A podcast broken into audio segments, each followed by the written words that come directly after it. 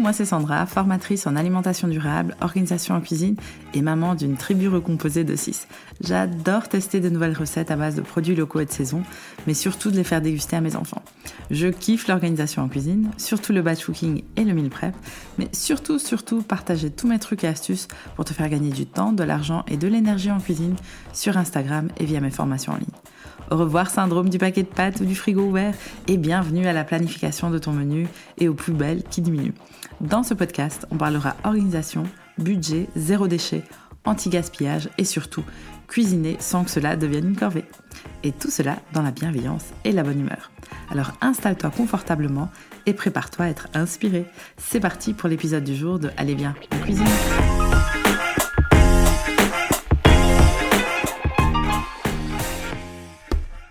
Bonjour et bienvenue dans l'épisode numéro 16 du podcast Allez bien, on cuisine. Dans cet épisode, je vais te partager mes meilleures astuces pour ajouter du vivant dans ton quotidien. Et par là, je parle de ton assiette. Mais avant de commencer, je voulais te partager l'avis que Petit Grain m'a laissé sur Apple Podcast avec un 5 étoiles. Merci pour tes idées inspirantes et pratiques. Un énorme merci Petit Grain pour ce message et cette note de 5 étoiles, ça me fait trop plaisir.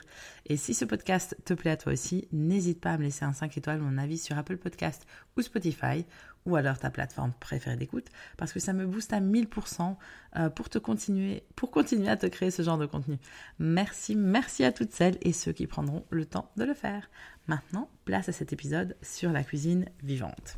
Et bien sûr, on va commencer par une petite définition. Donc d'après le site alimentationvivante.com, l'alimentation vivante désigne tout simplement un mode d'alimentation qui favorise très largement les aliments comportant un fort taux de nutriments nécessaires au corps humain et donc porteurs de vie. Pour comporter un fort taux de nutriments, ces aliments doivent par définition être naturels, non transformés, ne comportant pas d'addictifs chimiques et facilement assimilables par l'être humain. Donc on va se tourner plutôt vers des aliments crus et biologiques d'origine végétale comme les fruits et les légumes, les graines germées, les oléagineux, les jus de jeunes pousses comme le jus d'herbe de blé, etc., etc. Voilà, j'espère que cette définition t'aura aidé à comprendre vraiment les grandes, grandes lignes de la cuisine vivante, mais je t'en parlerai un peu plus avec des exemples pendant euh, cet épisode. Tout d'abord, je voulais te parler un peu de contexte. Donc, après des années à essayer d'avoir des réflexes de type faire tremper mes légumineuses, faire mon levain et préparer des légumes lactofermentés ou des boissons lactofermentées, je savais que ça me faisait du bien, mais je ne savais pas vraiment pourquoi.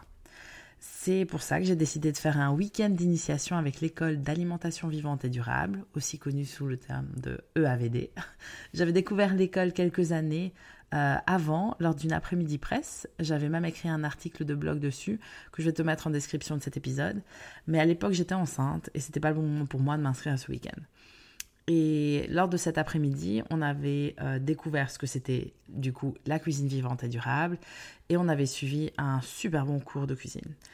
Et donc, deux ans après, j'ai décidé de m'inscrire à un week-end d'initiation. Un week-end super intense, du samedi matin au dimanche soir, dans un magnifique cadre à quelques minutes de Bruxelles. Et ce week-end m'a énormément impacté. J'avoue, ça m'a vraiment ouvert le champ du possible au niveau alimentation durable. Et euh, ça m'a tellement ouvert que ce champ du possible, Franchement, je m'y attendais pas. Et donc, dès le premier jour de ce week-end, j'ai décidé de m'inscrire à cette formation de deux ans. Donc, sur deux ans, euh, on se rencontre pendant cinq week-ends et c'est à chaque fois hyper intense. Et c'est aussi un investissement euh, sur moi-même parce que c'est quand même une grosse formation qui coûte assez cher, euh, mais elle est certifiante et ça, c'était une grosse partie de mon intérêt. Donc, l'idée, c'est que d'ici, je viens de clôturer ma première année quelle aventure. Et euh, l'idée, c'est que après ma deuxième année, je puisse passer un examen afin d'être une euh, conseillère en alimentation vivante et durable certifiée. La formation est une partie théorique une partie pratique et une partie de partage de bonnes pratiques via des producteurs, transformateurs et des activistes, enfin un tas de personnes inspirantes qu'on rencontre à chaque journée de formation. Sans oublier qu'on a une promotion de dingue avec une super bonne énergie, donc on est la troisième promotion de cette école. Bref, c'est une formation hyper intense qui me passionne et que je te partage souvent justement sur euh, les réseaux sociaux, surtout les superbes repas que l'on prépare qui sont 100% vivants. Comme je reçois souvent des questions sur la formation et sur l'alimentation vivante, je me suis dit que c'était le moment parfait de faire un épisode de podcast avec les gestes les plus simples que j'ai mis en, en place depuis ce fameux week-end d'initiation et qui font maintenant partie de mon quotidien.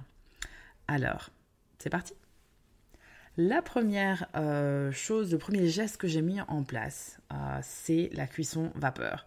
Donc j'ai un four vapeur depuis 2014. Je pense que ça m'a pris deux ans pour l'allumer parce que j'avais peur euh, de cramer quelque chose alors que c'était impossible vu que c'est un four à vapeur. Enfin voilà, c'était, ça avait l'air compliqué. Et dès que j'ai commencé vraiment à l'utiliser, je pense que c'était vers 2016-2017, euh, là, j'étais vraiment conquise. Et aujourd'hui, c'est la cuisson que j'utilise le plus. Pourquoi? Parce que c'est hyper pratique, parce que c'est beaucoup moins de vaisselle, c'est un grand plateau. Je peux mettre euh, deux, euh, deux étages de légumes ou de légumineuses. Tout va cuire tranquillement. Le four s'éteint tout seul. il se nettoie pas encore tout seul, mais c'est hyper facile à nettoyer. Enfin bref, la cuisson elle est toujours très bonne. Euh, ça ressort vraiment tout le côté saveur des légumes. Euh, en plus, j'ai appris vraiment à cuisiner à la vapeur. Et ça, c'est vraiment le top. En plus, je sais que ça me fait du bien. Donc euh, voilà, c'est que du bonheur ce four à vapeur. Mon deuxième geste du quotidien, c'est vraiment de d'avoir le réflexe en fait de faire tremper mes graines et mes légumineuses. j'ai écrit un post Instagram que je pense je vais repiner sur le sur mon compte où j'avais noté tous les temps de trempage différents des graines et des légumineuses. Maintenant, euh, parce qu'il faut quand même savoir que euh, quand tu fais du batch cooking, bah, c'est plus facile de la veille ou le matin même de tout faire tremper.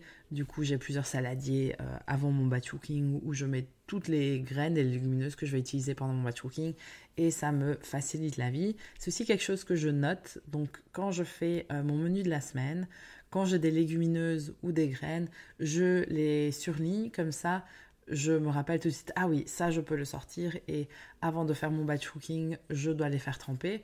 Parfois, euh, quand je suis plutôt dans le meal prep ou parfois quand j'ai envie de faire du mousse, eh ben, j'ai le réflexe de me dire, bah, ok, peut-être que le mousse, soit je vais, dégeler euh, des pois chiches que j'ai déjà cuits, euh, mais sinon d'habitude pour les pois chiches par exemple, c'est une nuit de trempage, deux jours pour les faire germer un petit peu. Après, c'est cuisson vapeur, une heure et quart. Et puis après, c'est la consommation. Donc, c'est une petite organisation. Mais comme j'organise déjà mon menu de la semaine, bah, si je veux mettre un houmous euh, par-ci, par-là, euh, je, dois préparer ça en amont. Et honnêtement, après un an euh, d'avoir ce réflexe, c'est quelque chose qui est super facile. après, c'est pas pour tout le monde, clairement, mais déjà faire, tu es pas obligé de faire germer légumineuses, mais déjà les faire tremper, ça va vraiment euh, t'aider. Et pourquoi tu vas me demander? En fait, c'est parce que l'acide phytique qui se retrouve euh, à l'extérieur, qui, protège en fait toutes les, graines, euh, va se dissoudre avec l'eau et ça va donner l'information à la graine pour qu'elle se réveille. Et donc la graine va prendre toute son énergie pour se réveiller de son sommeil de, plusieurs mois ou plusieurs années.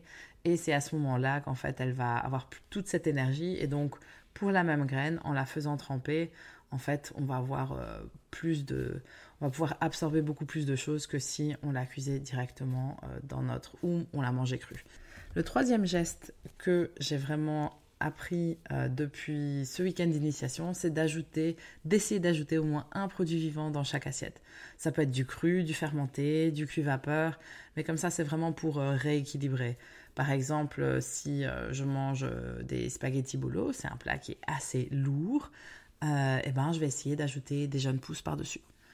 Ça, c'est hyper bon et comme ça j'ai l'impression au moins que je mange plus ou moins équilibré. Pour l'instant, j'ai plein de légumes fermentés que j'adore ajouter dans mon assiette tous les jours. Ça ajoute de la couleur, ça ajoute de la saveur, mais comme ça aussi, je suis certaine que au moins une fois par jour, j'ai parfois euh, pendant tous mes repas, j'ai un aliment vivant et ça c'est vraiment la base pour moi. Et c'est bien d'avoir des petites choses euh, sur, euh, facilement accessibles pour ajouter du vivant dans chaque assiette. Place maintenant au sponsor du jour. Cet épisode vous est présenté grâce à La Fourche Bio. La Fourche, c'est un e-shop français de produits bio où on peut acheter, via un système d'adhésion, des produits locaux et en gros conditionnement, comme pour le vrac. Leur but est de rendre le bio accessible et ils travaillent principalement avec des producteurs français et européens. Avec mon code affilié RedBoots20, et oui, en utilisant ce code, tu me permets de continuer à créer des épisodes de podcast. Tu reçois 20 euros de réduction sur ton abonnement annuel via leur site lafourche.fr. Le code est RedBoots20, tout ensemble et en majuscule. Pour découvrir mes produits préférés dont je ne me lasse plus depuis les 3 ans que je suis cliente, rendez-vous sur littleredboots.be slash lafourche. Merci encore à La Fourche d'avoir sponsorisé cet épisode. Le quatrième geste euh, que j'ai mis en place depuis ce week-end d'initiation, c'est vraiment la lactofermentation. Euh, ça va main dans la main euh, avec la sortie du livre de ma copine Marie de Académie Fermentation. Je vous en parlerai dans un autre épisode. Mais c'est son livre qui m'a vraiment donné ce déclic par rapport à la fermentation des légumes. Je faisais déjà tout ce qui est boisson fermentée avec du kombucha, kéfir de fruits, ginger beer que j'adore, que je fais depuis des années. J'ai aussi fait, enfin j'ai toujours du kimchi chez moi. Surtout que mon beau-frère euh, qui habite en Normandie, il, euh, il, fait tout ce qui est fermentation et c'est, c'est incroyable comme univers. Moi, j'adore, je suis toujours impressionnée par tout ce qu'il sait faire euh, et que j'aimerais faire, bien sûr. Mais c'est surtout ici le fait de, savoir quels sont les bienfaits pour, pour l'estomac, pour le, système digestif, etc., qui m'a poussé à faire ça. Et en plus, en ayant l'outil qui est ce livre de ma copine Marie, euh, qui m'a donné ce grand déclic, cette grande réconciliation avec la lactofermentation, parce que j'avais déjà suivi des ateliers il y a quelques années, mais j'ai eu un pot qui a mal tourné, et donc ça m'avait vraiment un peu dégoûté. Euh, et donc maintenant que je sais faire ça moi-même, parce que c'est en fait c'est hyper simple, euh, et ben je, personne ne m'arrête. Et maintenant, je pense que j'ai une dizaine de, pots de légumes euh, qui sont en train de fermenter, lactofermenter quelque part dans ma cuisine. Et j'adore ça. Et ça me permet, comme j'ai dit tout à l'heure, de toujours avoir un petit quelque chose en plus à ajouter dans mon assiette si je trouve qu'il n'y a pas assez de, de vivant. Et comme ça, je culpabilise pas du tout quand je mange une bonne bolo ou quand je mange des croque-monsieur ou quand voilà même euh, si je vais euh, manger du fast-food, quoi. Mon cinquième geste, c'est vraiment d'avoir des jeunes pousses sous la main. J'en mets partout, comme j'ai dit, dans ma, sur euh, ma sauce bolo, dans n'importe quelle assiette, j'en mets. C'est bon, c'est toujours un peu différent dépendant des graines que vous avez. C'est hyper facile à faire pousser, surtout maintenant en printemps-été. je les ai toujours dans ma cuisine à, à la vue, comme ça je peux facilement me rappeler que j'en ai et ça me donne envie aussi de les manger. Euh, j'avais découvert les micro-pousses via les micro-pousses de Wendy. Je vous mettrai le lien de son compte Insta en description parce que franchement, c'est une passionnée des micro-pousses. Elle a tellement plus d'informations que moi. Euh, donc je vous la conseille fortement. Là aussi, elle vend des kits pour euh, commencer à faire ses propres micro-pousses qui sont très chouettes. Elle donne aussi, euh, je pense qu'elle fait des anniversaires pour les enfants. Enfin voilà, c'est vraiment une passionnée. Et elle avait dit que parfois manger une poignée de micro-pousses, c'est aussi bon que manger un légume entier. Donc si vous ne voulez pas manger un brocoli entier, euh, vous pouvez mettre une grosse poignée de, de micro-pousses dans votre assiette et au niveau nutritionnel, ça sera la même valeur. Et ça, je trouve que c'est vraiment magique. Une autre, euh, un autre geste que j'ai mis en place, et ça c'est mon préféré, que j'ai mis en place depuis euh, ce week-end d'initiation il y a un peu plus d'un an, il y a presque un an maintenant, pardon, ce sont les sauces crues. C'était ma plus grande découverte. Euh, c'est en fait c'est des, vinaigrettes, hein, mais pas nécessairement avec du vinaigre. Il y a tellement de variantes. Franchement, je trouve que c'est les sauces crues, c'est ma nouvelle passion. Je pourrais en manger et je pense que j'en mange quasi tous les jours, au moins dans un des repas. Et la différence avec une vinaigrette, c'est que je mets beaucoup d'aromates et des épices, chose que je mettais pas avant dans mes vinaigrettes et c'est trop trop bon.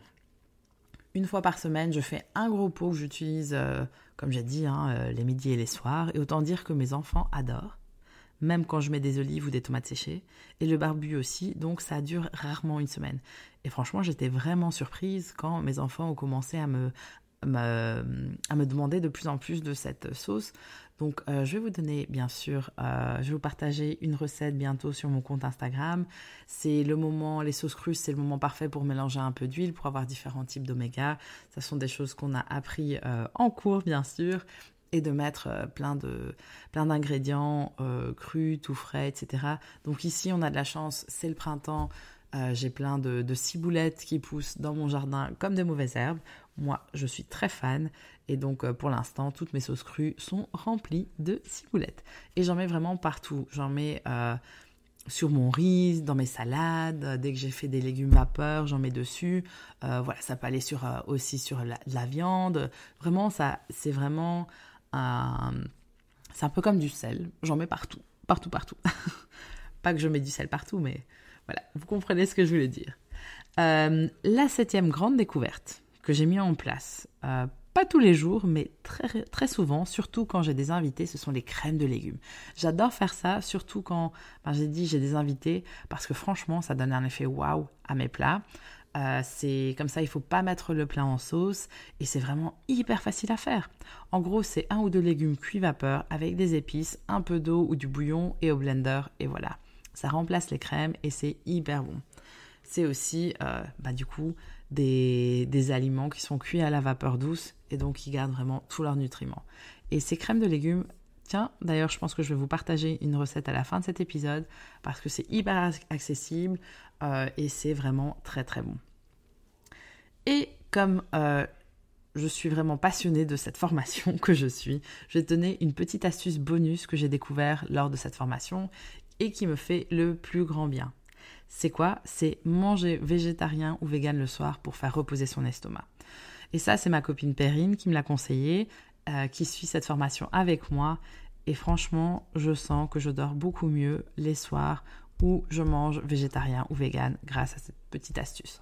Je suis loin de le faire tous les jours, euh, je suis loin de, faire euh, du jeûne intermittent parce que c'est vraiment pas pour moi, mais franchement ça, aide à se sentir beaucoup plus légère.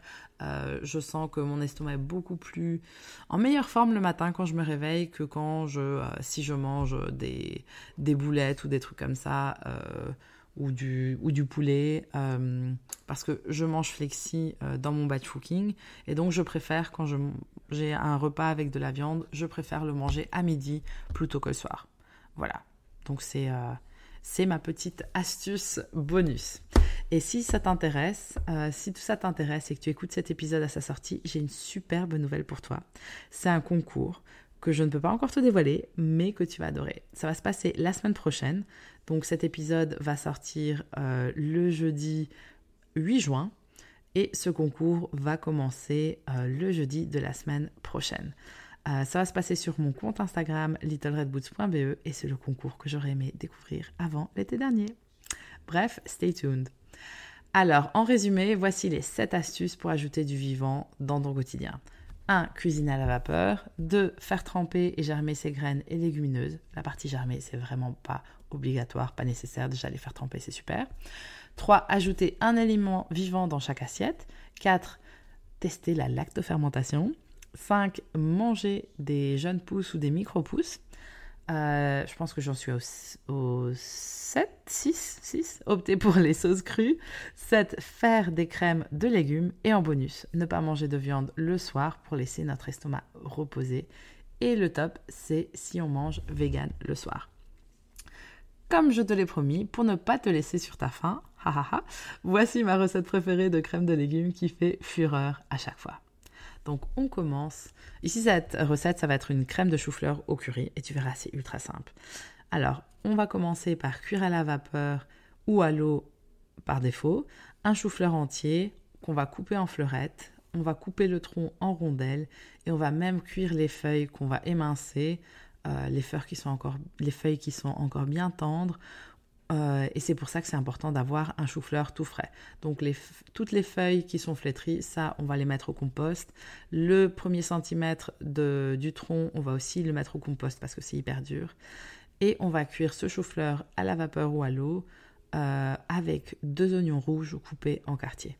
Une fois que les légumes sont cuits, on met tout dans le blend, on va les mettre dans le blender, mais attention, on va commencer par le liquide d'abord.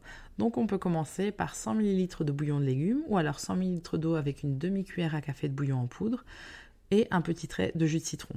On va ajouter une cuillère à café de curry en poudre. On ajoute après les légumes et on mixe jusqu'à avoir une bonne purée bien douce et homogène. Pourquoi est-ce qu'on met le liquide d'abord? Parce que ça va permettre vraiment à l'hélice de commencer dans le liquide et après vous verrez que dans votre blender, surtout si vous n'avez pas un super blender comme moi, le mien il est assez pourri, et eh ben ça va vraiment, euh, la lame va vraiment prendre les légumes plus facilement. Euh, si tu veux aller plus loin dans cette recette, n'hésite pas à passer cette purée au chinois, comme ça va vraiment être super fine, super bonne. Euh, une fois que tout est mixé, on va quand même rectifier l'assaisonnement avec un peu de sel, de curry, de citron et peut-être même un petit trait d'huile de cameline ou une autre huile bien aromatisée si le reste de plat n'a pas d'huile. Donc euh, si tu vas manger un poulet qui a été rôti avec de la graisse, etc., peut-être qu'on va éviter d'ajouter encore plus de gras dans notre crème. Mais si c'est avec des légumes vapeur, je sais pas moi, quel, un petit burger végétarien ou autre, alors là, on va ajouter, on va se permettre d'ajouter un peu de gras en plus.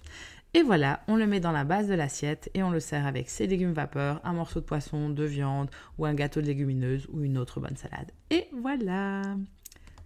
Si tu as euh, des questions sur n'importe quel point que j'ai abordé dans cet épisode, envoie-moi un MP sur Instagram à littleredboots.be et je me ferai un plaisir de t'en parler plus en détail, probablement via un message audio. Et ça, c'était l'épisode du jour de Allez bien, on cuisine. En description de ce podcast, tu trouveras toutes les ressources dont je t'ai parlé pendant cet épisode. Et si tu as aimé cet épisode, merci de me laisser un 5 étoiles ou un avis sur euh, mon podcast, sur Apple Podcast ou ta plateforme préférée d'écoute de type Spotify. Ça me booste pour continuer à te créer ce type de contenu. Et rendez-vous la semaine prochaine pour une interview avec ma copine Marie de l'Académie Fermentation pour parler de, tu l'auras deviné, la fermentation. Sans oublier le concours qui aura lieu la semaine prochaine sur mon compte Instagram littleredboots.be. À la prochaine!